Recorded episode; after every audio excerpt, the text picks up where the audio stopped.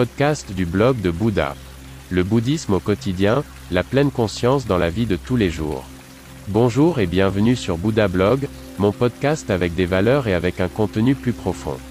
Votre canal pour les thèmes bouddhistes, la pleine conscience et la méditation.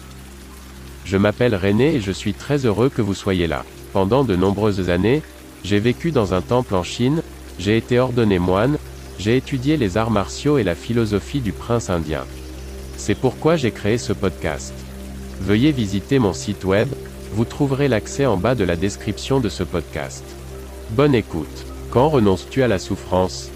Bouddha a dit à maintes reprises que la vie est faite de souffrance. Et qu'est-ce que nous souffrons, encore et encore? Du rejet, de l'échec, de trop peu de ceci et de trop de cela? La douleur succède à la douleur, le chagrin et les soucis influencent nos humeurs, nous avons toujours des expériences douloureuses. L'histoire suivante vous permettra peut-être d'illustrer les paroles du Bouddha historique. Un moine bouddhiste était à la recherche de l'illumination, il vivait comme un ascète, jeûnait sans cesse, ne mangeait presque rien, se mortifiait, s'accordait peu de plaisir, priait sans cesse. Il souffrait terriblement parce qu'il avait peu à manger, ne trouvait pas de joie dans la vie. Sa vie était irréprochable, il suivait les enseignements de Bouddha, son modèle. Mais l'éveil ne venait pas à lui, l'illumination tant attendue ne lui était pas accordée, ce qui le faisait beaucoup souffrir. Dans son temple, il interrogeait les autres moines, demandait conseil à tous ceux qu'il rencontrait, mais aucun ne pouvait l'aider, lui dire ce qu'il fallait faire. Il quitta son monastère et voyagea, cherchant toujours un indice pour se rapprocher de son but. Il parcourut ainsi de nombreux kilomètres à pied, avec ses vieilles chaussures de moine, de village en village, de temple en temple, obsédé par la question de l'éveil, qui était pour lui cruciale.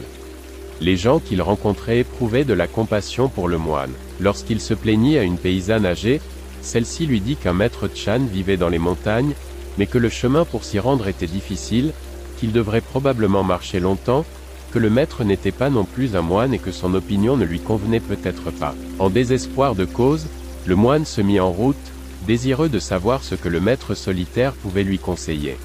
Il gravit la montagne à travers la forêt, le chemin devenait de plus en plus difficile à parcourir, la forêt devenait de plus en plus dense, la lumière s'assombrissait, le soleil n'était plus visible, des arbres se dressaient sur son chemin.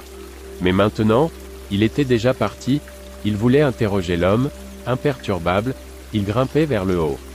Lorsqu'il arriva sur la colline, il vit une petite cabane dans une clairière, des animaux étaient visibles, un petit ruisseau murmurait dans la vallée. Assis sur un banc en bois, un vieil homme le regarda lorsqu'il s'approcha.